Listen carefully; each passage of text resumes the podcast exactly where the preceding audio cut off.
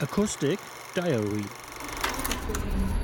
Um unserer Group noch mehr Ausdruck zu verleihen, möchten wir gemeinsam eine Abwandlung der Performance von Las Vegas durchführen, die in Chile begann und daraufhin von FeministInnen auf der ganzen Welt auf die Straße gebracht wurde.